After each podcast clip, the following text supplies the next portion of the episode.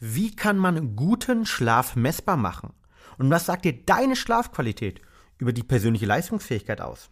Hierüber spreche ich mit dem Schlafexperten deutscher Spitzensportler Dr. Lutz Graumann. Lutz ist Sportarzt, Performance-Spezialist und einer der führenden Experten im Bereich der Performance-Messung. Er betreut medizinisch nicht nur die deutsche Eishockey-Nationalmannschaft, sondern in seinem Leistungszentrum in Rosenheim auch zahlreiche andere Spitzensportler, Büroathleten und Biohacker. Als Redner und Experte gibt er sein Wissen bei zahlreichen Events weiter, unter anderem auch bei dem FitTech Summit in München, wo wir beide gemeinsam dieses Jahr auf der Bühne standen. Im Nachgang zum Flowfest, wo wir ebenfalls einen gemeinsamen Vortrag hatten, habe ich Lutz besucht und bei ihm eine ausführliche Schlafanalyse und ein Langzeit-EKG gemacht. Bleibe also dran und erfahre in dieser Folge grandiose Insights über guten Schlaf, wie du diese messen kannst und höre mehr über meine Schlafanalyse, die doch ein wenig anders ausgefallen ist als gedacht. Let's go! Willkommen zu Talking Brains, The Art of Mental Performance, dein Podcast rund um mentale Leistungsfähigkeit, Konzentration und Schlafoptimierung. Du willst noch mehr aus dir herausholen, egal ob beim Training, im Büro oder im Hörsaal? Bleib dran und get shit done. Hallo Lutz, schön, dass du heute im Podcast bei uns da bist. Herzlich willkommen. Hi Fabian, schön, dass wir uns so schnell wiedersehen. Genau, Thema Wiedersehen. Äh, wir haben uns ja ja, vor, ich glaube, zwei Wochen ist es mittlerweile her, ähm, das letzte Mal gesehen und da war ich noch äh, in deiner Praxis, ähm, in einer phänomenalen Praxis, in einem, ja, einem ganz tollen Konstrukt, ähm, in, in, mit einem Fitnessstudio, ich glaube, mit einem Sportwissenschaftler auch gemeinsam mit einem Physiotherapeuten. Also eigentlich so ein richtiges ähm, Functional Wellbeing und Health Center, äh, das ihr euch dort in Rosenheim reingesetzt habt ähm, oder aufgebaut habt. Ähm, erzähl doch mal ganz kurz, ähm, was wir dort damals gemacht haben, aber auch wie du sozusagen zu, dazu gekommen bist, in so einem Konstrukt ähm, zu praktizieren beziehungsweise mit deinen Kunden und Klienten zu arbeiten.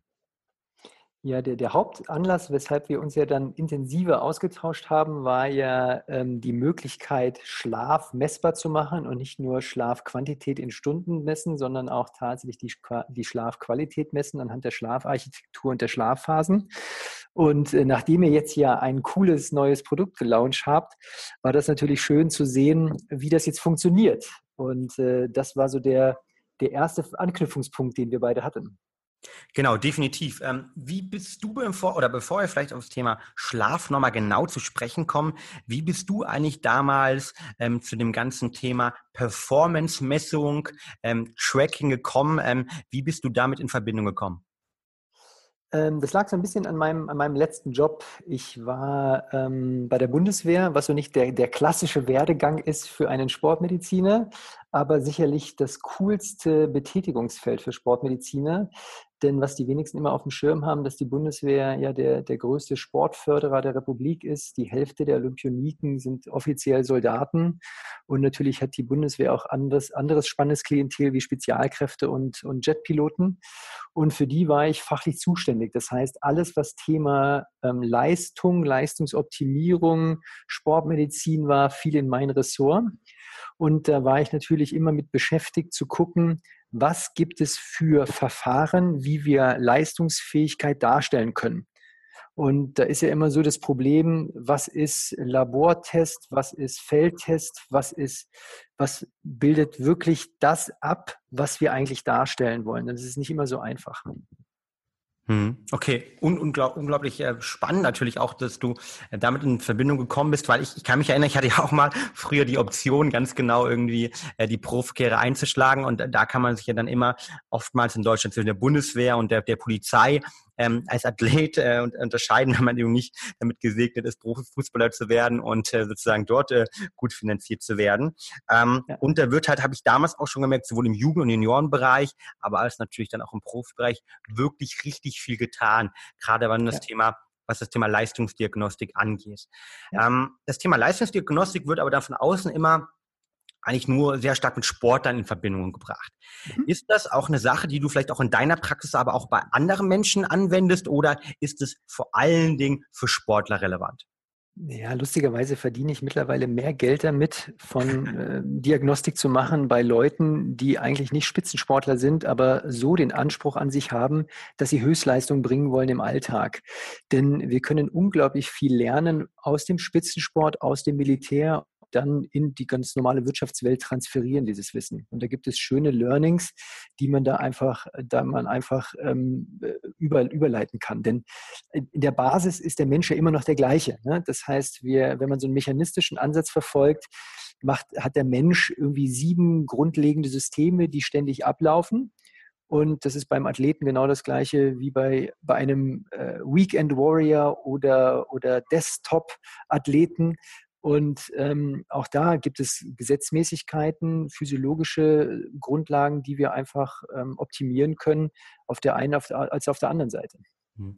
Definitiv. Und ich meine, wir haben ja bei Brain Effect auch diese Gleichung irgendwie ähm, sehr stark ähm, mitgeprägt, beziehungsweise ähm, versuchen die auch immer ganz klar den Kunden und ähm, allen Personen da draußen mitzugeben, dass High Performance, das nachdem viele, viele Leute in unserer Gesellschaft sich hier sehen, immer dann mhm. entsteht, ähm, wenn man sich maximal erstmal unter Stress setzt, also zum Beispiel den Muskel mit Reizen, äh, irgendwie Muskeltraining, Sportler, mhm ähm, beansprucht halt, ähm, auch mal dafür sorgt, dass der Muskel äh, mal kaputt geht oder aber auch in anderen Bereichen halt ne, auch aus der Komfortzone rausgeht. Aber dann mhm. halt die wirkliche Anpassung findet in der Regenerationsphase statt. Mhm. Ähm, das heißt, wenn der Muskel mir geknüpft wird. Und das sind natürlich alles Themen, die aus dem Sport kommen, aber wirklich auf viele, viele Bereiche im normalen Leben auch anwendbar sind. Und deshalb ähm, habe ich auch neulich mich ähm, mit dem ähm, Stützpunkttrainer hier von Olympiastützpunkt unterhalten, der meinte auch immer und sagt, Fabian, ähm, habt ihr nicht die Möglichkeit, auch ehemalige Athleten mal irgendwie ein Praktikum zu machen, weil die, wenn sie dann die, mhm. ich sag mal, der sportliche Karriere zu Ende ist, gerade so die Leichtathleten, viele von denen ähm, gehen ja dann nicht oder haben nicht die Chance, dann irgendwie große Moderationsjobs zu machen, wie es vielleicht beim, beim Fußball ist, sondern gehen in einen normalen Job und fangen dann mit Praktika wieder an mit, mit Ende 20, Anfang 30. Ähm, und was ich dort miterlebt habe und was er mir auch gesagt hat, dass Sportler immer sehr, sehr gute Arbeit auch sind, weil sie halt diese Mechanismen, die sie im Leistungssport gelernt haben, sehr gut auf ihre Leben dann im Job transferieren können. Und das ist, glaube ich, auch nochmal ein, ein ganz wichtiger Indikator. Der, Spitzensportler ist nur dann Spitzensportler, wenn er in einem gewissen Maß diszipliniert ist. Und das geht für beide Seiten der Gleichung. Also meine Gleichung, so ähnlich wie bei euch, High Performance äh, ist gleich Training plus Regeneration. Und ähm, wenn er nicht diszipliniert mit seinem Körper umgeht, ähm, dann, dann klappt das nicht. Beim, und da ist eines der, der größten Learnings, was, was die Wirtschaftswelt vom Sport lernen kann, ist, ist, dass tatsächlich Wachstum, Lernen, Verbesserung findet in der Regenerationszeit statt. Das nennen wir im Sport Superkompensation. Und ähm, ich mache jetzt seit, seit zwölf Jahren auf der ganzen Welt High-Performance-Programme und das, wo die meisten High-Performer aus der Wirtschaftswelt ähm, dran scheitern oder, oder woran sie mit hadern, ist tatsächlich diese Regeneration, weil immer noch so ein bisschen Schuldgefühle in den Menschen stecken, wenn man sich mal eine Pause gönnt. Und das ist einfach völliger Quatsch. Das Leben ist kein gleichförmiger Marathon, sondern wir müssen lernen, sprinten zu können, aber dann auch High-Speed-Regenerationsphasen zwischendrin zu haben. Nur dann sind wir wirkliche Top-Performer auf lange Sicht. Mhm. Genau. Also Wachstum findet ja wirklich, wie du schon richtig gesagt hast, immer auch in dieser Regenerationsphase zumindest meistens statt. Und ähm, das ist, wie gesagt, bei Muskeln so, aber auch es gibt ja eine Forschungsarbeit ähm, vom deutschen Forscher, der für den Leibniz-Preis gewonnen hat, der gezeigt gezeigt hat, dass gerade in den Tiefschlafphasen auch teilweise ähm, Wissen vom Kurzzeit- ins Langzeitgedächtnis übertragen wird. Also auch unser Gehirn ähm, sozusagen wächst dort, bildlich gesprochen, ja. und ähm, verarbeitet dort eben nicht nur die Ereignisse des Tages, sondern sorgt auch dafür, dass wir äh, Daten, Fakten wirklich langfristig abspeichern können und nicht äh, bulimie-technisch lernen, irgendwie am nächsten Tag zwar noch Kurzzeitgedächtnis ja. haben, aber langfristig dann ähm, sie komplett wechseln. Und deshalb ja. ist es, glaube ich, ein ganz, ganz wichtiger Punkt. Und da gibt es zum Glück auch eine Gesellschaft, gesellschaftliche Veränderung meiner Meinung nach, die stattfindet, nämlich hin, dass Regeneration ernst genommen wird, ähm, mhm. Regeneration ähm, verstanden wird und man einfach auch versteht, dass man sich die äh, beschäftigen muss, aber die auch optimieren muss. Und uns mhm. optimieren gehört natürlich immer eine Messbarkeit dazu, weil wir können ja nicht irgendwie optimieren, was wir irgendwie nicht messen können. Und ähm, von der Seite, ähm, du bist ja auch ein Experte in allem, was das Thema Messbarkeit angeht. Mhm. Ähm, vielleicht ähm, dazu anlehnen die Frage, wie könnte ich Performance deiner Meinung nach, also sprich bei uns Stress, Performance, Training messen, aber wie kann ich auch die Regeneration messen? Mhm.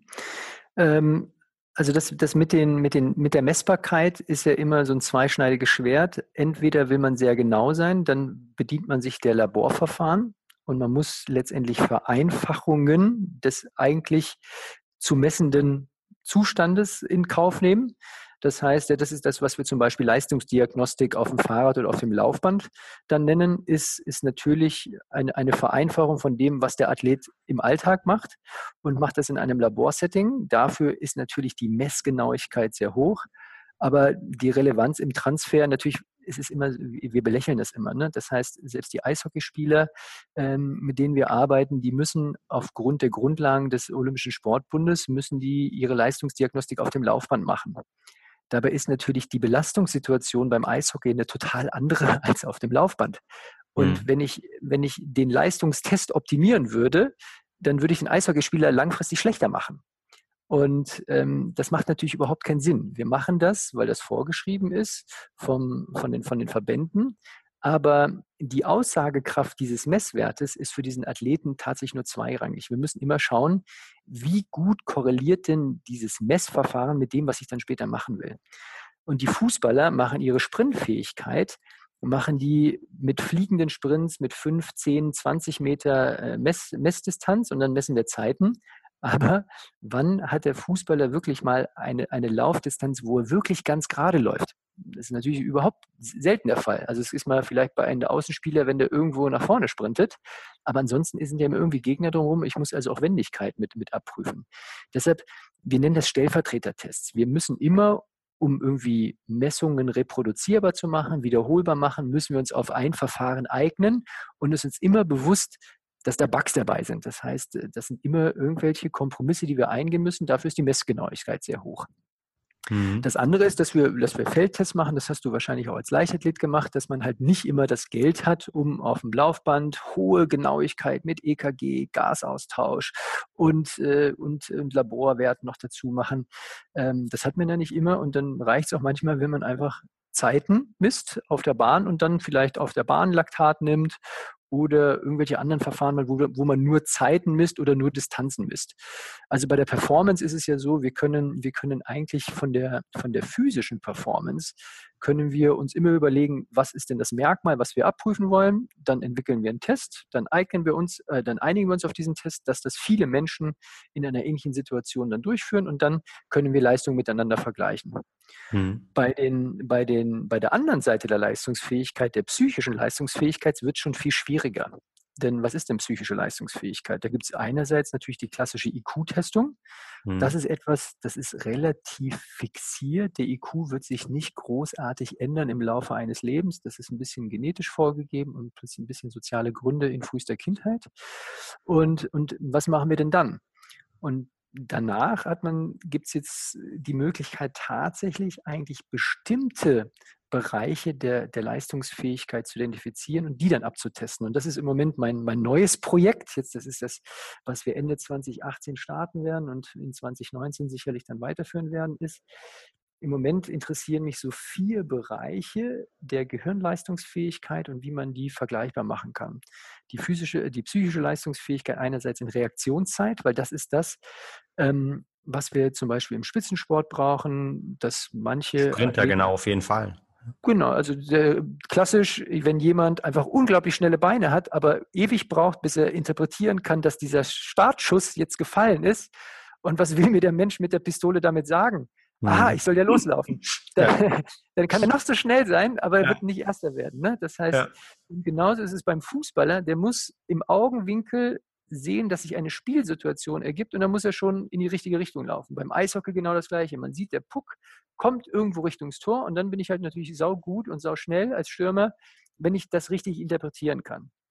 Und das ist das eine, die, das, das Interpretieren von Signalen und eine Handlung folgen lassen, Reaktionsschnelligkeit.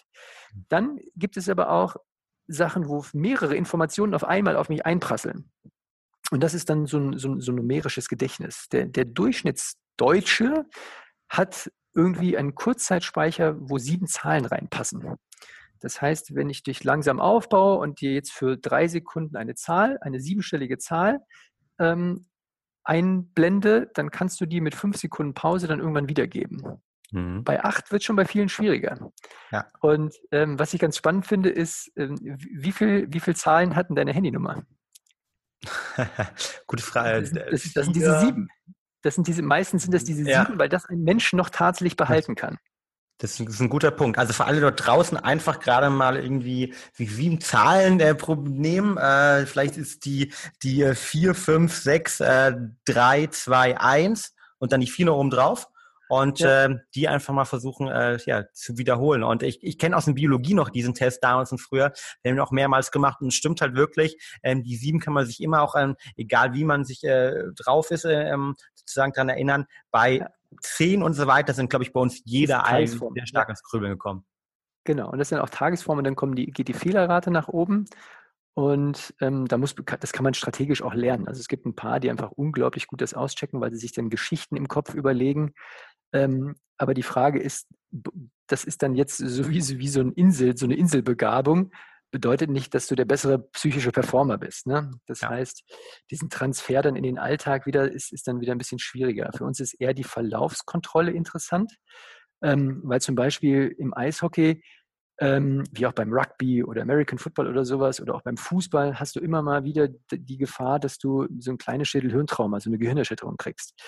Und uns fehlt immer so ein bisschen das Messinstrument, wie schlimm ist es denn jetzt? Muss der pausieren, muss der ins Krankenhaus, was auch immer? Und ähm, jetzt gibt es so eine Bestrebung halt, allein die Reaktionszeit, wenn man, wenn man weiß, was meine Baseline-Reaktionsfähigkeit ist, kann ich, wenn ich direkt nach so, einem, nach so einer Gehirnerschütterung ähm, diesen Test mache, kann ich relativ gut den Grad der Schädigung abschätzen. Hm. Und ähm, wen das interessiert, da gibt es eine, gibt's eine kostenfreie App von, ähm, vom Bundesinstitut für Sportwissenschaft, GET, Gehirnerschüttert Test App. Ähm, da kann man diesen Baseline-Test mal machen, wo man selber ja. so sieht, wie, wie gut ist meine Reaktionszeit. Machen wir auch definitiv rund in die Show Notes. Wäre das dann ähm, auch eigentlich ein, ein, Test, den man zum Beispiel über mehrere Saisons durchmachen könnte, immer am Anfang der Saison, genau um zu gucken halt, wie sich das verändert, weil es gibt gerade im amerikanischen Football, gibt es ja die große Diskussion, inwieweit ja. ähm, Gehirngesundheit überhaupt noch mit dem ja. Sport äh, ja, zu verbinden ist und gibt es ja viele, viele Sportler, die mittlerweile ähm, auch am Ende ihrer Karriere sagen, okay, meine geistige Leistungsfähigkeit ist so auf dem Boden, ähm, da war der Sport dran schuld und da hat mich keiner vorher gewarnt. Ja, nicht, nicht nur die geistige Leistungsfähigkeit, sondern auch im präfrontalen Kortex, das, also das, das vorderste Teil des Gehirns, wo wir immer mal gegen donnern, ähm, gibt es auch, wo auch Teil, Teil der, der Aggressivität und der Reaktion liegt. Das heißt also, manchmal ist die Interpretation von Signalen einfach so gestört, dass ich komplett ausraste. Also die sind ja, die sind ja nicht nur äh, grenzwertig debil, sondern natürlich auch aggressiv. Und das ist oftmals das, was dann irgendwie um, um sich greift und dann gibt es irgendwelche Schlagzeilen, dass irgendein Footballprofi jemand erschossen hat oder sich dann selber erschossen hat. Ähm, und jetzt muss man halt rausfinden, welche gibt es irgendwelche Trends, die wir frühzeitig erkennen können. Mhm. Und das ist so, das ist, das ist das, was für mich sau spannend ist. Also das ist das, was mich immer, die, was mich bei der Motivation hält, ist mein, mein Ziel ist es, datenbasierte Aussagen zu treffen und Trendanalysen. Und dafür brauche ich einfach über einen längeren Zeitraum hochvalide Daten, dass ich also so gute Datenqualität erhebe. Mhm. Du hast gerade angesprochen, ähm, das Thema physische Leistung, also psychische äh, Leistungsfähigkeit, physische Leistungsfähigkeit, mit psychischen Leistungsfähigkeit bei der Messbarkeit ähm, waren wir jetzt bei zwei Punkten. Ich glaube also beim Thema Reaktionszeiten, dann natürlich ähm, das Gedächtnis, also das, genau die numerische, den numerischen Speicher, den genau. Kurzzeitspeicher. Genau. Dann gibt es noch ähm, das, das, das, das Nummer, äh, das Worterkennung. Worterkennung gibt es jetzt Sachen, die sind neu für mich oder die habe ich schon mal gehört. Dieses Zuordnen, dieses in Schubladen einsortieren, ja. äh, wenn ich was sehe und das und das, äh, die vierte Qualität, die wir derzeit messen, ist, ist räumliche, räumliche Erkennung. Das heißt, du hast für kurze Zeit ist so, ein, ist so ein Schachfeld eingeblendet mit verschiedenen Feldern. Das startet mit neun, geht dann hoch auf 16, auf 32, auf 64 Felder. Und da sind dann immer ein paar von diesen Kacheln, mhm. sind dann erleuchtet. Und ich muss dann nach einer fünfsekündigen Pause genau dieses Muster wieder erkennen, was dann vorher war. Ein bisschen und, der Memory-Effekt von früher, oder? Das ist, das ist wie klassisches, klassisches Memory, Memory-Effekt von früher. Und das sind im Moment die vier Größen, die ich, die ich sehr spannend finde.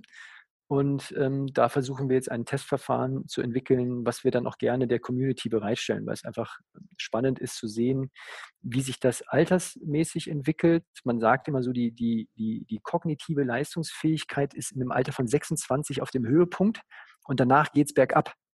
Mhm. Und ähm, das kann natürlich nicht sein. Ne? Das heißt, das sollte natürlich der Anreiz, das sollte der Anreiz für dich natürlich sein, dass ihr, ihr die besten Produkte so entwickelt, dass wir natürlich nicht die Gehirnleistung langsam runterfahren und ähm, dass wir gemeinsam Trainingsprotokolle, Supplementationsprotokolle entwickeln, dass wir unglaublich lange 26 sein können. Genau. Am besten mehrere hundert Jahre lang. Ich meine, das ist ja das Ziel. Ja. Äh, da gibt es ja viele Leute, äh, die, die sagen, 100 Jahre, die möchte ich definitiv werden. Und das ist bei ja. mir auf jeden Fall auch der Fall. Ich glaube, bei dir auch, wir haben darüber schon gesprochen. 125, genau. 125, perfekt. Äh, super, da haben wir jetzt also über das erste Thema gesprochen. Okay, man kann physische Leistungsfähigkeit messen, man kann psychische Leistungsfähigkeit jetzt schon approximieren über einzelne Verfahren. Du baust ja. da was. Es gibt draußen verschiedenste andere Verfahren noch. Ähm, kommen wir vielleicht zu einem zweiten Punkt der Gleichung, nämlich die Regeneration. Wie kann man evaluieren, ob die aktuelle Regenerationsfähigkeit, die ich besitze und wie ich regeneriere, ob das top-notch ist, Spitzensportlerniveau oder doch eher ganz am Boden, sodass ich mich damit beschäftigen sollte? Also prinzipiell ist der Mensch nicht mit einer guten Sensorik ausgestattet. Das ist, ist, ist so ein Grundproblem. Ähm, wenn, wir, wenn wir einfach in so ein Auto einsteigen und den Zündschlüssel umdrehen und es Strom fließt, dann kriegst du sofort sämtliche Informationen über die Leistung und Sicherheitssysteme dieses Fahrzeuges. Wenn aber ein Mensch morgens die Augen aufschlägt, ähm, dann äh, hat er überhaupt kein Gefühl dafür, wie voll ist jetzt noch meine Batterie, was macht mein Ruhepuls, wo ist mein Blutzuckerspiegel, wo ist mein Cortisolspiegel, wo ist mein Blutdruck. Also über die wichtigen Sicherheitssysteme und Leistungssysteme im Körper hat er wenig, wenig Ahnung. Ähm, bei den Spitzensportlern ist es so, die haben zumindest mal schon mal ein gutes Gefühl dafür, was so der Puls in der Belastung macht. Der Puls in Ruhe haben sie auch keinen guten Einblick. Ähm, das lässt sich nicht gut erfühlen. Deshalb ist so die, die Basisvariante, also der, der kleinste gemeinsame Nenner, was jeder machen sollte, dem seinem Körper so ein bisschen lieb ist, der sollte die Trendanalyse seines Ruhepulses machen. Und einfach morgens das allererste, wenn der Wecker klingelt oder ich wach werde, einmal kurz bestimmen, wie ist denn mein Ruhepuls. Und ähm, das geht sehr einfach mit diesen, mit diesen Smartphone-Apps, wo man einfach seinen Finger für 15 Sekunden vor die Kamera hält und schon kann dies, das Smartphone einigermaßen schnell ähm, ähm, das, das dokumentieren. Hm. Und äh, meistens sind dann diese Apps auch so, dass du diese Trendanalysen wirklich hast. Du siehst genau, ähm, wie verändert sich das. Denn, jetzt die Relevanz für den Alltag, nicht Daten messen, um Daten zu messen und Berge anzuhäufen, sondern wenn mein Ruhepuls plötzlich mal schlagartig um zehn Schläge ansteigt, dann habe ich ein Stressproblem, Überlastungsproblem, eine mangelnde Regeneration oder ich werde krank. Das bedeutet, dass ich mich an diesem Tag natürlich nicht so intensiv belasten sollte ähm, und noch mehr auf mich achten sollte, mehr trinken sollte, noch mehr Vitamine schlucken, damit es irgendwie besser wird. Ähm, okay, wenn also ich kann nicht kurz ganz äh, zwischen äh, nochmal keinen rein sportlich gesehen. Ähm, super cooler und einfacher Hack, glaube ich. Ähm, neben der ähm, relativen Veränderung ähm, kann ich sozusagen auch noch ablesen, weil die Veränderung vielleicht Beispiel nach unten geht. Also wenn ich irgendwie generell immer einen morgens, äh, was weiß ich, einen, einen 55er ähm, hatte oder 62er hatte und jetzt irgendwann einen 52er habe. Also was wäre, wenn ich in die andere Richtung konstant über einen längeren Zeitraum gehe? Was könnte mir das dort vielleicht auch sagen? Dann funktioniert dein Training. Das mhm. heißt, das ist nämlich der normale Anpassungsprozess dass wenn du deinen Körper immer wieder aus der Komfortzone herausbringst und immer mal wieder in diesem Bereich Blut, Schweiß und Tränen, dann findet Wachstum statt, dann wächst auch ein bisschen dein Herz mit, der Muskel wird effizienter äh, und damit kann natürlich die Schlagzahl nach unten sich regulieren. Hm. Und das pendelt sich dann ein. Bei Triathleten gibt es so und, und Profi-Radsportlern gibt es so, dass die in den unteren Wert von 30 Schlägen runterkommen wow. im, im, Bereich. Der normal, normalsterbliche Mensch ist so bei, bei, bei 60 Schlägen und man hat also auch anhand des Ruhepulses, hat man schon mal so einen Indikator, wie fit bin ich denn eigentlich? Es gibt immer auch natürlich Ausnahmen. So, so ein populärer Ausreißer war Dieter Baumann, ein sehr guter Läufer. der trotzdem immer so einen 60er Ruhepuls hatte, weil einfach das ist individuelle Schwankungen, es sind immer wie bei allem, wir haben diese Gauss-Verteilung. Auch bei Spitzensportlern gibt es ein paar, die einfach ähm, nur diese 60 Schläge haben und dann gibt es halt ein paar, die halt einfach runtergehen bis auf 30. Hm. Hm, ich glaube, Jan Ulrich hat auch immer einen sehr, sehr tiefen ähm, Ruhepuls, wenn ich das noch richtig in Erinnerung habe. Okay, das heißt, ich kann am Morgen auf Basis des Ruhepulses schon mal schauen und generell mhm. ist massive Abweichung zu meinem normalen Wert, die dann Indikator liefern, wie du schon richtig gesagt hast, okay, heute sollte ich mich vielleicht zurückhalten, weil ein Infekt genau. kommt oder ich habe besonders gestresst bin, aber ich kann gleichzeitig auch mein Training, mein langfristiges Training und meine langfristige Adaption, äh, Homöostase, ähm, darüber äh, oder gibt einen Indikator, ähm, ob das funktioniert oder eben nicht funktioniert. Genau, also ich kann zumindest mal sehen, ob der Körper einigermaßen regeneriert ist. Also auch eine der, der Grundregeln, die wir so ein bisschen vermitteln wollen, ist für die, für die Schlafqualitätsbeurteilung ist natürlich so, wenn du morgen, morgens aufstehst, wirst ohne Wecker wach, du machst die Augen auf und bist sowas von ready for the day und ich bin sowas für ready to kick ass, dann kann ich dir vorhersagen, dann hast du kein Schlafproblem. das, das, heißt, also wenn die, wenn die Batterie sowas von voll ist in der Früh, ist es sehr unwahrscheinlich, dass da irgendeine, irgendeine Schlafstörung dahinter steckt. Das heißt also, da ist es schön, da ist es super, wenn man weiter dokumentiert, aber man muss nicht unbedingt mehr Geld zu investieren in Messungen. Wenn ich jetzt aber morgens aufstehe und muss irgendwie dreimal vom Wecker geweckt werden, fühle mich immer noch totale Grütze und muss mich dann rausquälen und brauche eine Stunde, bis ich einigermaßen ansprechbar ist, dann weiß ich noch nicht, ist es ein Schlafquantitätsproblem, ist es ein Biorhythmusproblem, habe ich irgendeine organische Störung, wie zum Beispiel Schnarchen, Schlafaussetzer, diese Atemaussetzer, diese Schlafapnoe, bin ich ein Knirscher, bin ich, habe ich sonst irgendwelche anderen Veränderungen? Habe ich vielleicht zu wenig Tiefschlaf? Habe ich vielleicht zu wenig Traumphasen? Kann ich nicht sagen. Jetzt, jetzt geht es dann los, dann müssen wir mehr, mehr Geld in Messtechnik in, mhm. investieren. Was kann man da machen? Man, genau, also wenn man sagt, so die, die, die, erste, die erste Hürde, kleinster gemeinsamer Nenner wäre zum Beispiel die Dokumentation des Ruhepulses. Und jetzt gibt es ja verschiedene Eskalationsstufen, die von der Präzision und vom Preis her sich dann unterscheiden. Ähm, und jetzt gibt es so das, was für mich gut geeignet ist, sind zum Beispiel einfache Fragebögen. Dass man also sich so fünf Fragen stellt, wann bin ich ins Bett gegangen, wann bin ich aufgestanden. Da kann ich also sehen, wie ist denn die Konstanz meiner, meiner, meines Alltages. Gehe ich regelmäßig zur gleichen Zeit ins Bett? Gehe ich regelmäßig, äh, stehe ich regelmäßig zur gleichen Zeit auf? Und ähm, wenn ich dann die, die Schlafdauer betrachte, kann ich sagen, wer, je, jeder, der weniger als sechs Stunden unter der Woche schläft, kriegt dauerhaft ein Problem. Also das ist eine allgemeingültige Aussage, damit der Körper Entzündungsprozesse, die jeden Tag existieren und entstehen und freie Radikale wieder einfangen kann, braucht der Körper sechs Stunden Ruhe. Das geht auch nicht mit fünf Stunden 30, wenn ich mich noch so anstrenge, auch nicht mit fünf. Das ist ein schlechter Tag und ich komme nicht zurande mit meiner Entzündungsregulation und mit der Regeneration äh, allein der, der, der Physis. Von der Psyche noch gar nicht zu reden, sondern auch die, die, die physische Regeneration klappt nicht in unterhalb von sechs Stunden. Ähm, um, um, das kann ich dann anscheinend dieser ersten beiden Fragen schon beantworten. Habe ich theoretisch lang genug geschlafen? Ob diese Strategie aufgeht? Und dann kann man fragen, wie erfrischt fühle ich mich denn, mich denn am Morgen? Habe ich noch irgendwelche Muskelschwerden? Ist also vom Training, ist das, das Training vom Vortag schon wieder äh, repariert oder nicht? Bei Muskelschmerzen muss ich dann einfach auch am nächsten Tag ein bisschen weniger machen. Und, ähm, und wie fühle ich mich insgesamt? So. Hm. Mit diesen fünf Fragen komme ich erstmal schon, äh, habe ich einen gute, guten Indikator, ähm, ob mein Schlaf funktioniert. Hm. Jetzt. bevor wir da noch mal ganz tief näher reingehen, noch eine Frage, die ich mich auch ganz oft am Morgen beschäftige.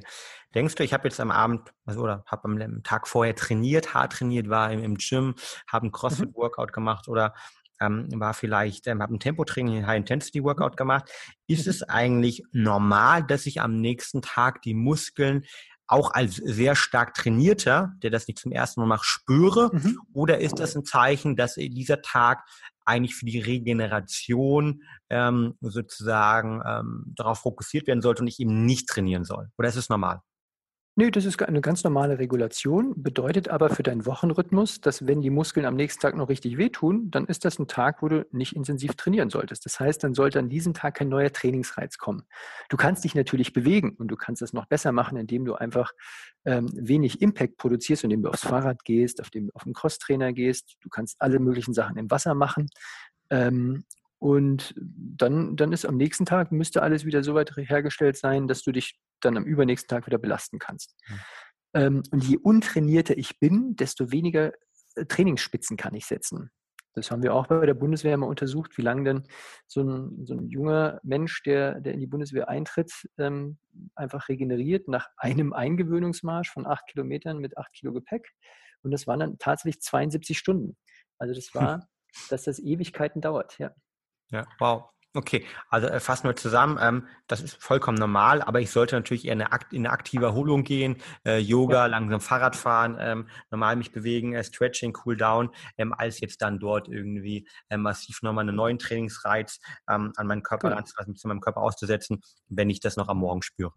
Ähm, mhm. Super, wir waren eben bei der, der Messbarkeit nochmal. Also mhm. erster Punkt Ruhepuls, ein guter Indikator, Schlaftagebuch, ähm, eine zweite Eskalationsstufe, wie du so schön gesagt hast. Ähm, was kommt dann? Was kann ich dann machen, wenn ich merke eben, dass ich weiterhin morgens irgendwie ähm, ja, mich nicht gut fühle und dass ich vielleicht auch irgendwie ähm, nicht besonders, ich sage mit voller Energie aus dem Bett komme. Mhm.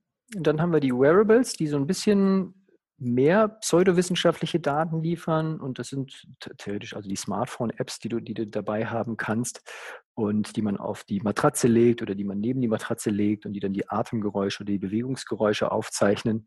Da kriegen wir dann schon mal diesen Faktor Bewegung und Schlafeffizienz mit rein. Äh, Schlafeffizienz ist das Verhältnis zwischen Schlafphasen und Wachphasen und die App oder das Gerät denkt dann immer, wenn du dich, wenn du dich wenig bewegst, dann, dann musst du schlafen und wenn du viel bewegst, dann musst du irgendwie ein bisschen wacher sein.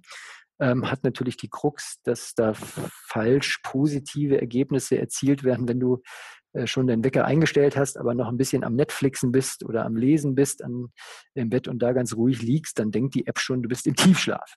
Hm. Und dann hast du wieder, wieder ein bisschen falsche Werte. Ähm, um dann das Ganze aussagekräftiger zu machen, kommt dann die nächste Generation der Eskalation. Und das sind dann tatsächlich die Geräte, die man an dem Körper dann dran baut. Und da geht es dann hauptsächlich um, um die vernünftige Pulsmessung in EKG-Qualität. Und das ist das, wo ich mich jetzt seit zwei Jahren mit auseinandergesetzt habe und dann jetzt auch seit, seit kurzem investiert bin in ein, eines dieser Systeme, wo wir wirklich ein EKG-Signal nehmen, ähm, wo wir ähm, in einer sehr hohen Abtastrate, also eine sehr hohe Sampling-Frequenz, ein sehr genaues Bild über das EKG kriegen, weil dann hast du die Herzfrequenz. Aus dem EKG-Signal kannst du auch die Atemfrequenz ableiten. Du hast in dem Gerät verbaut die Bewegung. Wir können sogar die Körperlage interpretieren, an dem du die besten Tiefschlafphasen hast oder die besten Traumschlafphasen hast. Dann könnte man theoretisch noch die Temperatur mit rauslesen und wir können diese Herzratenvariabilitätsmessung machen. Das ist so die, die Hintertür in unser autonomes Nervensystem, dass wir aufgrund der, der, der High-Frequency- und Low-Frequency-Amplituden des, des, des Pulses ähm, einfach Stress und Regeneration messen können. Das, was, was die Theorie ist, die dahinter steckt, ist, unser Herz ist in Ruhe gar nicht wirklich so rhythmisch wie ein Schweizer Uhrweg, sondern zwischen jedem Herzschlag gibt es kleine Varianzen in der Dauer. Das ist so im Bereich 20, 30 Millisekunden, ähm, aber halt wirklich wirklich variabel. Und je entspannter wir sind, desto größer ist die Varianz und je gestresster wir sind, desto rhythmischer wird das. Und das ist auch nichts, was jetzt sonderlich super neu ist und erst wir seit zwei Jahren wissen, sondern das wissen die Kollegen aus der traditionellen chinesischen Medizin und aus der ayurvedischen Medizin schon seit 3000 Jahren, weil das ist mehr oder weniger diese Pulswellendiagnostik, dass man also weiß, je regelmäßiger die Pulswelle ist, desto schlechter, schlechter geht es dem Menschen. Hm.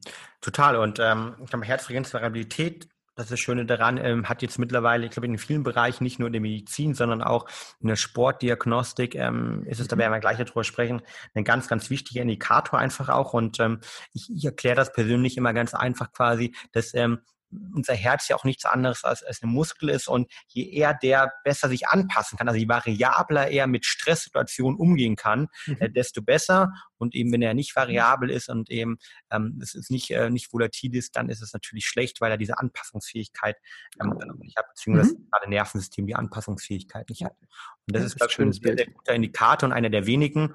Ähm, ein guter Bekannter ähm, ähm, von uns ist auch, hat eine, eine private Burnout-Klinik, die Zeitenklinik, ähm, die sich mit Burnout beschäftigen. Einer, Professor Nelting ist einer der Burnout-Spezialisten mit in Deutschland, der zum Beispiel die Herzfrequenzvariabilität aus einer der wenigen Frühwarnhinweise gemeinsam mit einem Cortisolniveau ähm, mhm. interpretiert, um sozusagen mhm. sagen zu können, okay, da ist jemand im Dauerstress im Problem und der sollte sich damit ja. beschäftigen, seine Regeneration beschäftigen oder da ist noch alles gut oder Worst-Case-Szenario, ähm, da sind wir schon ähm, nah an einem Burnout oder im Burnout drin, ähm, weil letztendlich ähm, über die beiden Indikatoren ähm, man sehen kann oder zumindest approximieren kann, wie das autonome Nervensystem und vor allem das Stresslevel aktuell ähm, genau. vorhanden ist.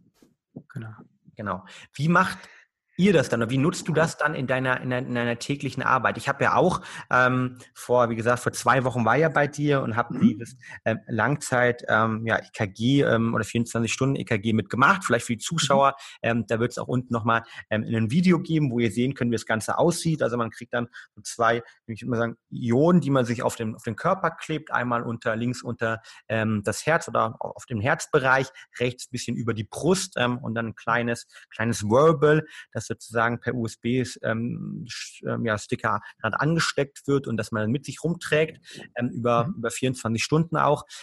Was macht das genau und wie kannst du diese Zahlen, Daten, und ich glaube, es sind bis zu 1000 Stück, die pro Sekunde, Datenpunkte, die pro Sekunde ja. wirklich dann gesammelt werden. Ähm, was kannst du dann aus denen dann konkret rauslesen, Lutz? Ja, also wir sind so ein bisschen Big Brother geworden. Ne? Das heißt, wir können genau sehen, was du so tust und lässt im Alltag und ob deine Strategien für Höchstleistungen aufgehen. Ähm, Man kann es auch kurz manchmal abmachen, muss ich sagen. Vielleicht, ich kann man, aber gemacht, manchmal kann man abmachen. Zum Beispiel beim, beim Duschen oder Baden gehen sollte man das sogar abnehmen, weil das ist sonst relativ schnell auch tot, dieses, dieses Wearable. Ähm, aber wir, wir können letztendlich sehen, was, was, was machst du im Alltag, wie ist dein Aktivitätsniveau, denn dieser Beschleunigungssensor, der damit verbaut ist, misst natürlich auch die Schritte und wir können damit auch approximieren, wie viel Kalorien du so im Tag verbrennst und vor allen Dingen sehen wir auch, wie, wie du die, diese, diese Schritte verteilst.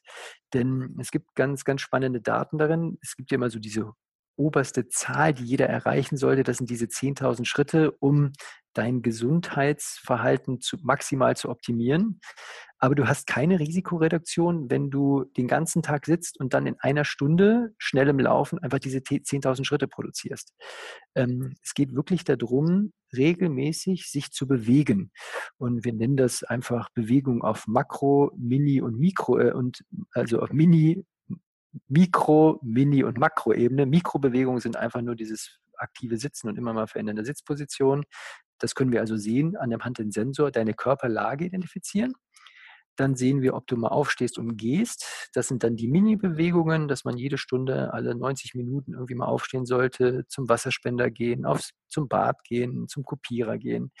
Und dann einmal am Tag eine Makrobewegung, wo man halt mal kurz ins Schwitzen kommt. Dass man also wirklich mehrere Schritte mal am Stück geht. Das könnte zum Beispiel in der Mittagspause sein. Einmal um den Block gehen, einmal kurz ein paar Hampelmänner machen, die Treppe hoch und runter rennen und schon haben wir was getan. Denn einer der, der spannenden Indikatoren, die so bei uns ein bisschen das USP sind, äh, das nenne ich kardiovaskuläre Elastizität. Wir wissen ja, was ist ungefähr dein Ruhepuls, wir wissen ungefähr, was ist dein maximal erreichbarer Puls und dann sehen wir diese Schwankungsbreite. Was von dieser Kapazität nutzt du denn überhaupt im Alltag?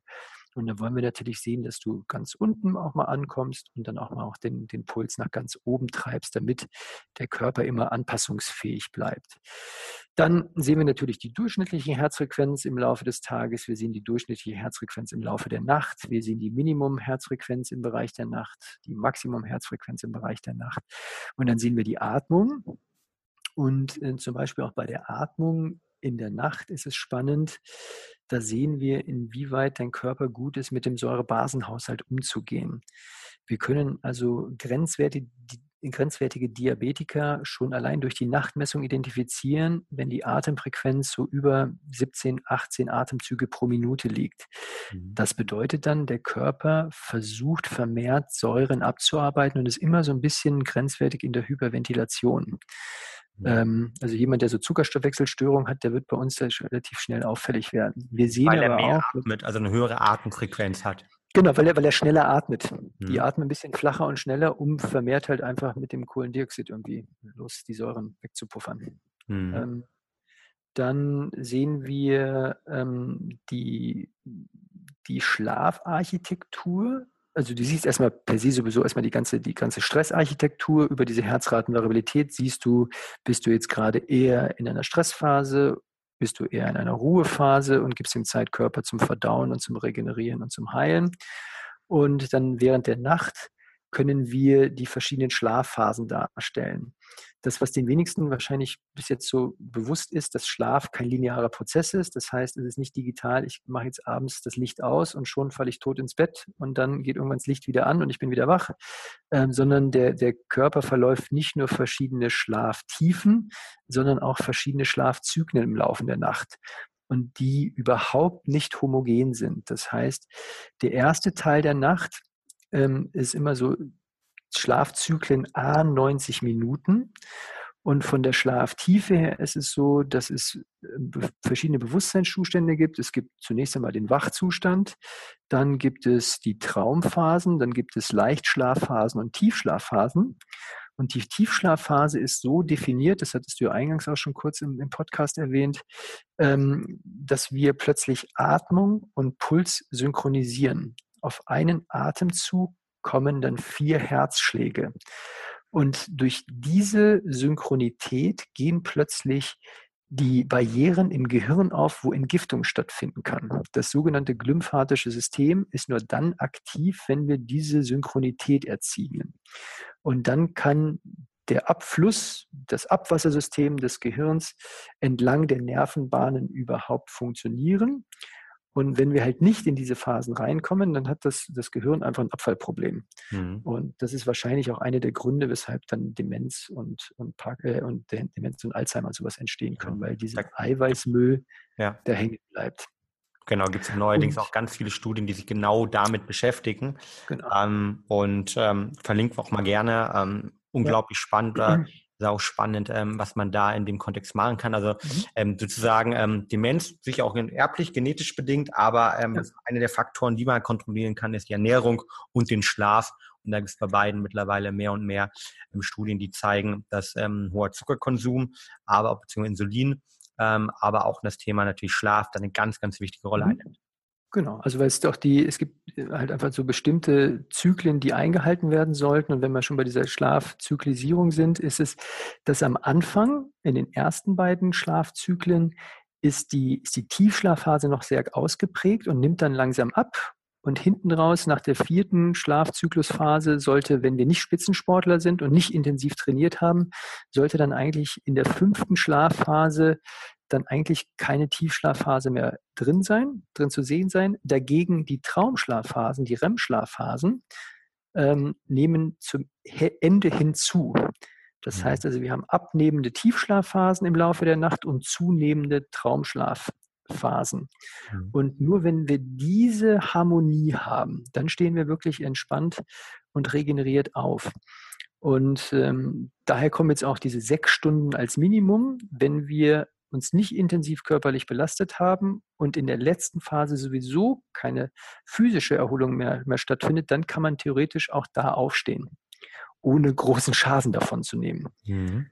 Idealerweise natürlich noch den fünften Zyklus mit mitnehmen, das heißt dann ungefähr siebeneinhalb Stunden schlafen, weil da dann auch dann einfach die, die, die mentale Erholung, die psychische Erholung und die ganzen Traumphasen abgeschlossen sein sollten. Und dann wird der Körper meistens, wenn wir das Timing richtig haben, wann wir ins Bett gegangen sind, wann wir wieder aufstehen, dann könnten wir auch ohne Wecker wach werden. Das ist ja so das, das, das Wunschziel, aber was wahrscheinlich für 80 Prozent deiner Hörerschaft wahrscheinlich im Moment noch utopisch ist.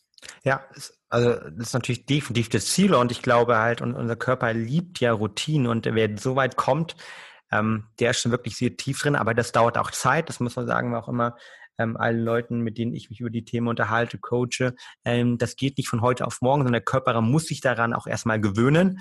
Aber es ist natürlich das Endziel, sozusagen der Endboss, der Endgegner, ähm, dass man es schafft, ähm, täglich zur selben Zeit aufzustehen und äh, mit diesem ja. Aufstehen dann sozusagen oder von da an dann auch seinen ähm, Schlaf sozusagen rückwärts managen kann und ein bisschen mal, mal einen Zyklus ja. später ins Bett geht oder früher ins Bett geht, dann immer versucht, ja. zur gleichen Zeit aufzustehen.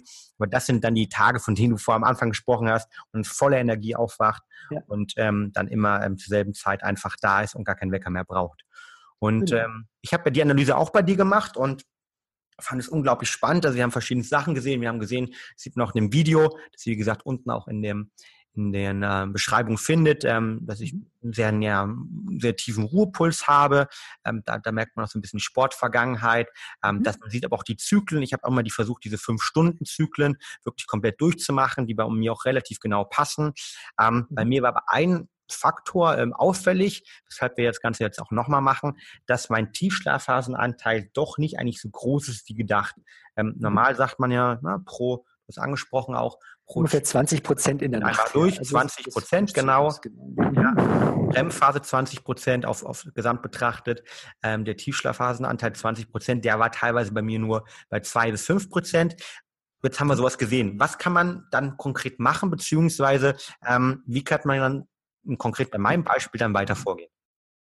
Genau, jetzt müssen wir zusehen, wie ist denn dein, dein, wie setzt sich dein Alltag zusammen, was tust du wann und wo gibt es Optimierungsbedarf? Also was sind so klassische Auslöser, weshalb Tiefschlaf nicht so richtig stattfindet? Das erste, was bei vielen der Fall ist, ist einfach ein, eine schlechte Lichthygiene, der Umgang zwischen Licht und Dunkelheit. Ähm, der Körper hatte so ein schlafinduzierendes Hormon, das sogenannte Melatonin. Das wird ungefähr ab 19 Uhr ausgeschüttet und hat dann das Maximum, wenn die Sonne untergegangen ist. Aber durch den ständige, das ständige Umgebungslicht, was wir haben, durch helle Glühbirnen, durch Smartphones, durch Tablets, durch äh, Flachbildschirme zu Hause, ähm, ähm, denkt der Körper, dass immer noch Tag ist, weil einfach ähm, nur die Dunkelheit dann der Auslöser ist, dass, dass bestimmte Substanzen konvertiert werden und Melatonin, Melatonin äh, produziert wird. Das wäre so, also der, der erste Hack, der erste Biohack, ähm, einfach auch einen digitalen Sonnenuntergang herbeiführen, dass wir auf jeden Fall 90 Minuten, bevor wir ins Bett gehen, einfach Lichtquellen vermeiden und vielleicht sogar wieder auf Kerzenlicht Paleo lässt grüßen, umsteigen. ähm, denn dieses schöne, warme, rot-orange Licht behindert einfach die Melatoninproduktion nicht. Das wäre so das Erste.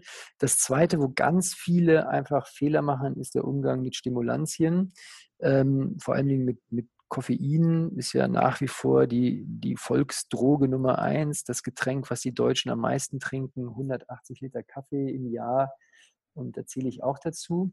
Und hier kommt jetzt das Timing ähm, dann, dann zustatten. Denn was die wenigsten wissen, ist, dass Koffein gar nicht so ein klassisches Stimulanz ist, sondern eigentlich die, die, die Müdigkeit blockieren. Hm. Und das klingt jetzt erstmal, erstmal blöd, weil es irgendwie sich gleich anhört, aber es sind zwei unterschiedliche Paar Schuhe. Ähm, diese, dieser Adenosinrezeptor, der uns müde macht, wird dauerhaft vom, vom Koffein blockiert. Und ähm, das hat eine relativ lange Halbwertzeit. Und ähm, die, das liegt so irgendwo bei vier bis sechs Stunden. Bei mir sogar bei acht Stunden. Ich bin, das ist genetisch definiert. Es gibt langsame Koffeinstoffwechsler und schnelle Koffeinstoffwechsler. Die schnellen Koffeinstoffwechsler können sicherlich noch bis abends um drei oder vier Kaffee trinken. Bei mir ist es so, ich, ich muss meine zwei bis drei Pott Kaffee einfach schon zur Mittagszeit abgeschlossen haben und mittags idealerweise keinen Kaffee mehr trinken. Mhm. Also dann, dann also der, der, Teil, das Timing von Koffein ist, ist eine relevante Größe. Und dann auch schauen, wie zum Beispiel, wann, wann time ich denn meine, meine Sporteinheit. Und das ist jetzt hier so im Spitzensport auch ein, ein großes Problem, ähm, denn wenn die Jungs abends noch Training haben oder abends ein Spiel haben, dann ist der Körper natürlich noch voller Adrenalin und Cortisol und ist noch so on fire, dass der, dass der nicht runterkommen kann, wenn die ein spätes Training haben. Und da braucht man nochmal 90 Minuten länger, bis der Puls runtergeht und vor allen Dingen auch die Körperkerntemperatur runtergeht.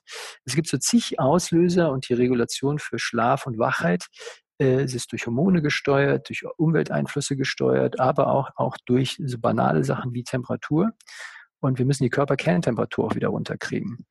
Und ähm, da gibt es dann einfach äh, Try and Error. Es gibt da leider kein Erfolgsrezept.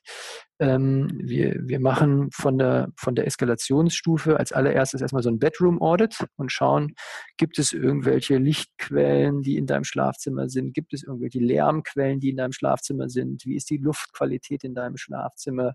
Gibt es gegebenenfalls elektromagnetische Felder, auf die du reagierst? Ähm, das ist jetzt auch keine Esoterik, sondern es gibt wahrscheinlich wirklich so fünf bis zehn Prozent in der Bevölkerung, die reagieren auf, auf Senden und Empfangen von Signalen und Feldern, die um einen herum sind. Und dann muss man auch da sehen, wie, wie kann ich das alles ausschalten. Ja. Und dann kann ich so langsam optimieren, indem ich einfach meine Tagesrhythmik mir anschaue. Dann kann ich schauen, was kann ich denn noch mit Essen und Trinken und ätherischen Ölen in meinem Alltag noch Gutes tun, damit der Körper weiß, so, jetzt ist langsam Schlafenszeit und jetzt kannst du mal runterkommen. Und natürlich super powerful sind, äh, sind Atemtechniken, hm. dass ich also Atemtechnik arbeite. Und dann kommt Brain Effect zu tragen, dass wir das Ganze natürlich unterstützen mit den richtigen Botenstoffen zum richtigen Zeitpunkt. Hm definitiv. Supplementierung ist da ein großer Punkt. Also, um das mal zusammenzufassen, klar, also ich kann mir erstmal über diese Analyse ein ganz klares Bild darüber verschaffen, wie gut ist meine Schlafeffizienz. Und ähm, du hast am Anfang, fand ich, ein sehr, sehr tolles Bild benutzt, nämlich das Bild, irgendwie, wir haben, wir haben nicht dieses Cockpit am Anfang des Morgens, ja. sondern wir haben so ein generelles Verständnis, okay, geht's uns gut, geht's uns nicht gut. Aber oftmals wissen wir gar nicht. Und selbst ich, jemand, der sich sehr oft mit dem Thema Schlaf beschäftigt und auch viele Tracker nutzt, ähm, mhm. war zum ersten Mal in deinem einem Langzeit-EKG ähm, zu sehen, dass ich an einigen Nächten dann doch einen relativ geringen Tiefschlafenanteil habe, was mir bis jetzt die normalen Tracker, die natürlich nicht in dieser Genauigkeit arbeiten, ähm, wie es jetzt ähm, das Langzeit-EKG bei, bei, euch macht, halt auch, ähm, was vielleicht äh, mit das Beste ist, wenn man nicht unbedingt ins Schlaflabor geht, wo man, by the way, aber auch nicht schlafen kann, was ich auch schon mal gemacht habe, ähm, ja. wo man wirklich sieht, was ist eigentlich meine Schlafqualität, meine Effizienz und gibt, kriegt dort mhm. ein ganz, ganz transparentes Bild einfach auch. Genau. Deshalb kann ich allen dort draußen nur raten, macht das definitiv mal, erst recht, wenn ihr das Gefühl habt, dass ihr eben irgendwie nicht optimal schlaft oder dass ihr geredet seid und dass jeder mal morgens geredet ist, ist klar. Aber wenn man konstant Problem mit seiner Regeneration hat oder auch beim Sport merkt, dass man irgendwelche Plateaus äh, beim Sport äh, hat oder insgesamt an der Arbeit ein Dauerstressproblem reinkommt, ähm, eine Sensibilität dafür entwickelt, dann ist, glaube ich, so ein Langzeit-EKG beziehungsweise eine Schlafmessung eine durchaus valide Möglichkeit, um einen Status mhm. quo erstmal zu sehen. Und dann hast du mhm. verschiedenste Optionen angesprochen, nämlich sich mit dem Thema Licht zu beschäftigen, mit dem Thema Koffein zu beschäftigen, aber natürlich auch das Ganze, die Umwelt, die physische Umwelt, ähm, wie für Licht kommt rein, Lärmbelastung ähm, und dann das Thema Atemtechnik, Parasympathikus, also Stress runterkommen, Cortisol reduzieren, aber auch natürlich zum Schluss die Supplementierung des Essen, die wichtige Indikatoren sind. Dazu haben wir auch schon mal einen Podcast gemacht zu Schlaf, Tipps und Hacks, den werden wir auch unten verlinken mit dem äh, Dr. Feld, auch ein äh, bekannter Schlafmediziner hier aus Deutschland, ähm, wo wir nochmal auf das Thema Schlafhacks eingehen. Jetzt noch eine Frage zum Schluss äh, von meiner Seite zum Thema Herzfrequenzvariabilität. Wir hatten das angesprochen, dass man die auch sehen kann, sowohl in der Nacht, aber auch ähm, am Tag. Da ist natürlich ein hoher Wert erstmal gut, ähm, haben wir ja am Anfang schon gesprochen. Was sind da so Werte, wo du generell sagst, okay, die sollte man erreichen, weil da gibt es ja mittlerweile das eine oder andere Verbal draußen auch, die mhm. ähm, sozusagen dort eine Approximation auch ähm, haben und ähm, Auroring zum Beispiel, aber auch viele, viele andere, ähm, wo man sozusagen die Herzfrequenz auch als Indikator mitgegeben bekommt. Ja, also es ist noch so ein bisschen tricky, weil es gibt nicht die Herzfrequenzvariabilität, weil jetzt kommen die Mathematiker und, und greifen, äh, die greifen da an.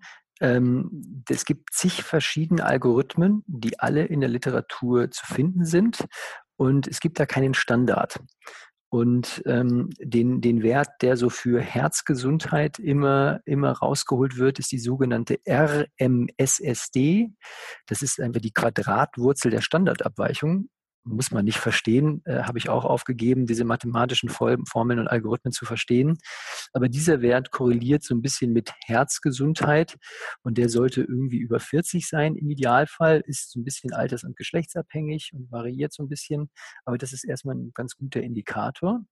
Und äh, dann gibt es verschiedene andere, andere Bereiche. Und ähm, da kann man zig Literatur im Internet zu finden, Und ähm, wir, wir arbeiten da letztendlich eng und, und äh, mit, mit der Universität Graz zusammen und dem, dem Thomas Hasibar, der da führend ist. Ähm, ganz viele Herzfrequenz-Variabilitätssachen kommen tatsächlich aus Österreich. Die haben da angefangen, ähm, mit den Russen im Weltall Telemedizin zu betreiben, äh, Mitte der 90er mit dem Professor Max Moser, aus dessen Lehrstuhl das alles entstanden ist. Und, ähm, und dann ging es halt in verschiedenen Schulen innerhalb von Graz weiter. Und jetzt gibt es zwei spannende Werte, die wir noch mit ins Rennen nehmen. Das eine ist das, das sogenannte CAR, die autonome Regulation des Herzens. Da können wir sehen, das ist so wie so ein Herz-IQ. Da sollte, so der Standard ist so der, der Durchschnitt, die Gauss-Kurve ist bei, bei 100. Und äh, da warst du ja relativ gut. Da ist dein Herz sehr, sehr gut abgeschnitten. Mhm. Das ist ein sehr intelligentes Herz. Das ist reaktionsfähig. Das ist adaptierbar. Und ähm, wie, kommt da das? Also ich hatte da einen Wert, glaube ich, einmal von 190, einmal von knapp 200. Ähm, genau. Kommt das zustande das, und was bedeutet das im, im täglichen Alltag? Das heißt, Genau, das heißt, dass dein Nervensystem sich gut der Umgebung anpassen kann. Du kannst sowohl hochregulieren als auch runterregulieren, kannst mit Stressphasen gut umgehen, kommst da schnell wieder runter. Das ist so die, die, die Quintessenz dahinter. Mhm. Und dann gibt es noch einen spannenden Wert, der noch nicht ganz so 100% erforscht ist und verstanden ist. Und das ist die HRV Dynamics. Das ist so ein bisschen die Muskeltypisierung, die dahinter steckt. Denn es gibt ja eine genetische Anlage, ob wir eher Schnellkraftathleten sind oder eher Ausdauerathleten sind. Und dann gibt es natürlich eine ganz große Menge, die dazwischen irgendwo als, als Mischtypen unterwegs sind. Und wir können jetzt hier auch identifizieren, welche Sportart sich für dich zukünftig am besten eignet. Und das ist ganz, ganz spannend, ähm, weil wir natürlich jetzt auch den Coaches klar machen können, dass wenn wir so Stürmer haben, die einfach unglaublich schnellkräftig sind und die unglaublich äh, variabler sind. Und wenn man denen jetzt ständig Waldläufer aufoktroyiert, dann laufen die Gefahr, dass die irgendwann daran zugrunde gehen. Mhm. Und dagegen, wenn wir jemanden haben, der unglaublich ausdauerstark ist und der soll jetzt die ganze Zeit Boxjumps machen und am Squat mit unglaublich aufgeladene Squats machen oder Plyometrie-Sachen, dann ist es auch wahrscheinlicher, dass der da irgendwann rausfällt und sich verletzt. Mhm. Und so können wir so ein bisschen auch Trainingssteuerung und, und Typisierung machen für, für Trainingsempfehlungen, was ich super spannend finde. Und da bin ich auch gespannt, wo, wo wenn wir jetzt immer mehr Daten sammeln, wie, wie gut wir da wirklich sind in unserer Aussagekraft. Genau, da war es ja so, ähm, auch im Video hier, könnt ihr es gerne nochmal nachschauen, also zwischen 0 und, ich glaube, 120, wenn ich mich richtig erinnere, hast du gesagt, stehen sondern nur die normalen Werte und die meisten genau. Leute sind in der Mitte, also haben Tendenzen irgendwie zu beiden Seiten, äh, mehr genau. Ausdauer, mehr Schnellkraft, das kann es natürlich auch über Training, über Jahre auch leicht verändern. Ähm, genau. Dann die, die ganz klaren Ausdauertypen sind dann eher im unteren Bereich zu finden. Unteren Bereich. in dem Fall war es irgendwie, glaube ich, knapp um die 100. Äh, das bedeutet dann eher äh, einen Schnellkraftathlet, wahrscheinlich ein Schnellkraft. Genau. Das ist ja auch das, wo, wo, du dann gut gewesen bist. genau. Okay.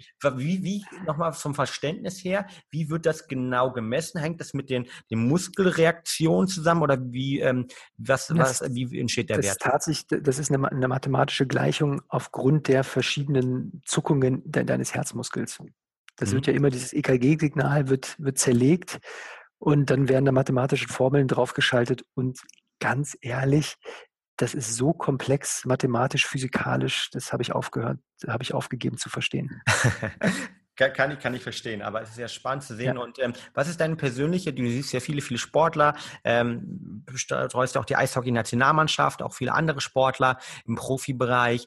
Ähm, hast du das Gefühl, dass dieser, dieser Wert sehr oft auch mit der Sportart korreliert oder triffst du da auch viele Sportler, wo du sagst, Mensch, ihr seid eigentlich vollkommen im falschen Bereich?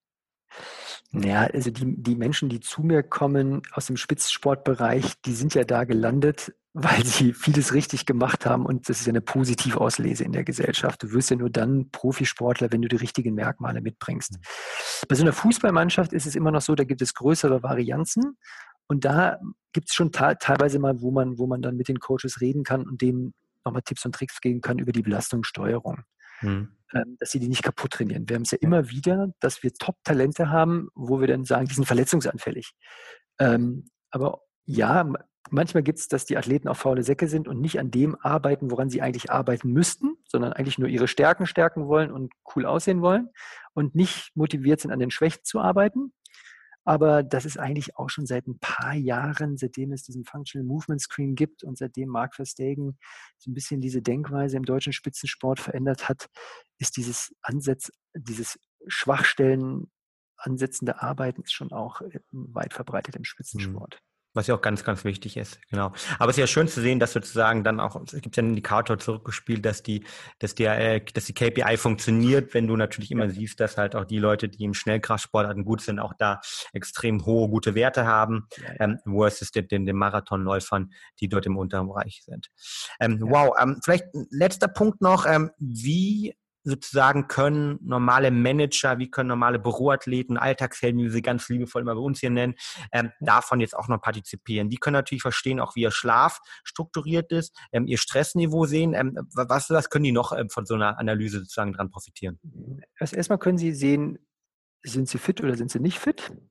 Das zweite ist, was sie sehen können, ist, gehen meine Strategien im Alltag auf der Belastungssteuerung? Habe ich Ruhepausen, die irgendwie so funktionieren, dass mein Nervensystem auch mal kurz runterfahren kann. Und ähm, das, wir empfehlen letztendlich für hochbelastete Menschen, dass man diese Messung an drei verschiedenen Tagen macht. Das eine ist, dass wir, dass wir einen normalen Alltag messen wollen. Dann wollen wir mal einen sogenannten Tough Day messen, wo es einfach wirklich zur Sache geht oder einen wirklich intensiven Trainingstag bei Athleten.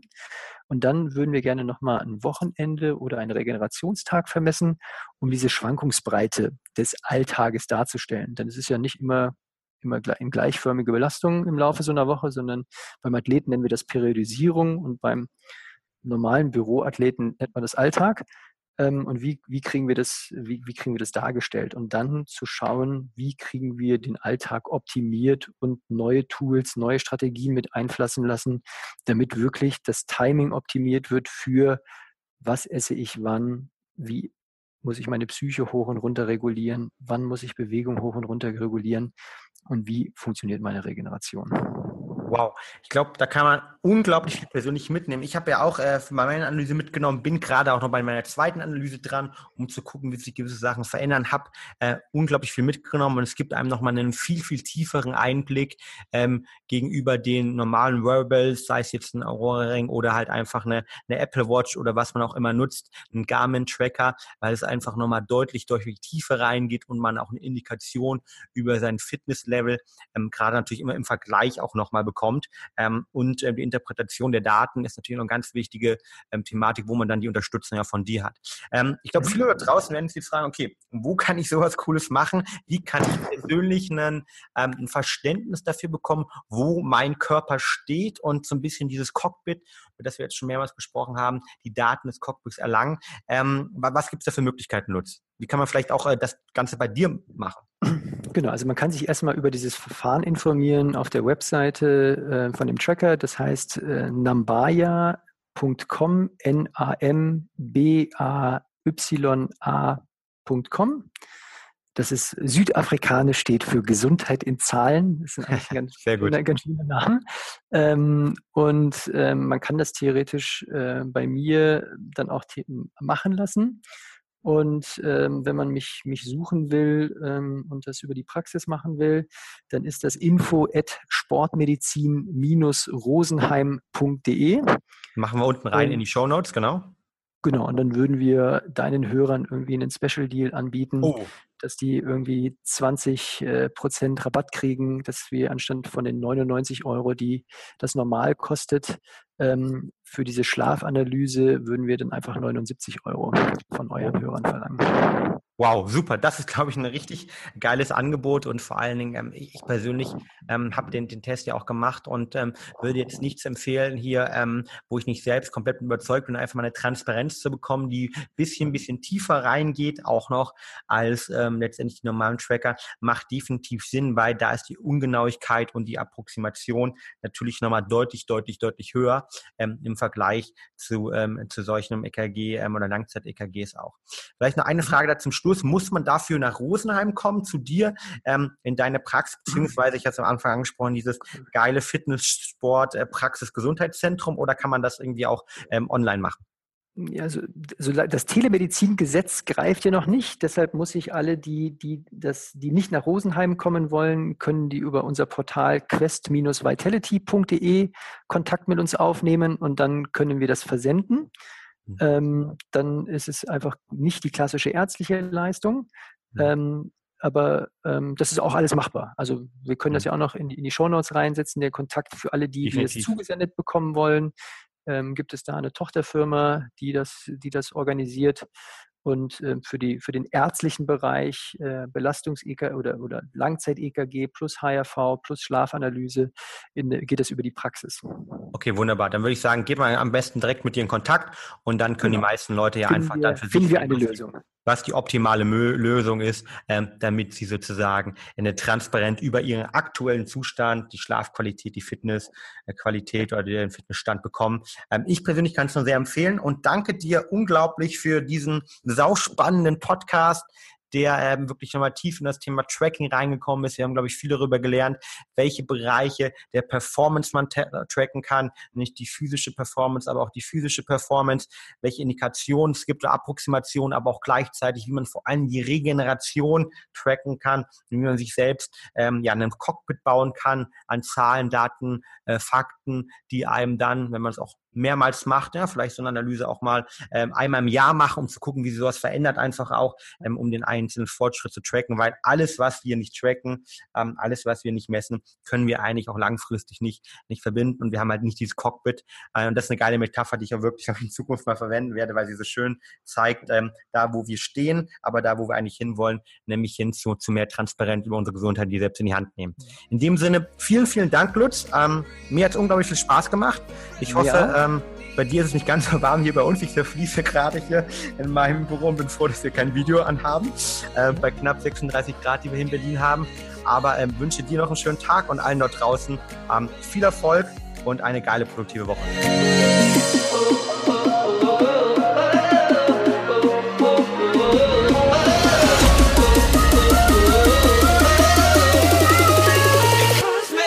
Du hast Ideen für spannende Gäste rund um das Thema mentale Performance oder zu unserem Podcast? Dann schreib uns gerne eine Mail unter podcast at brain-effekt.com. Wir freuen uns auf deine Nachricht.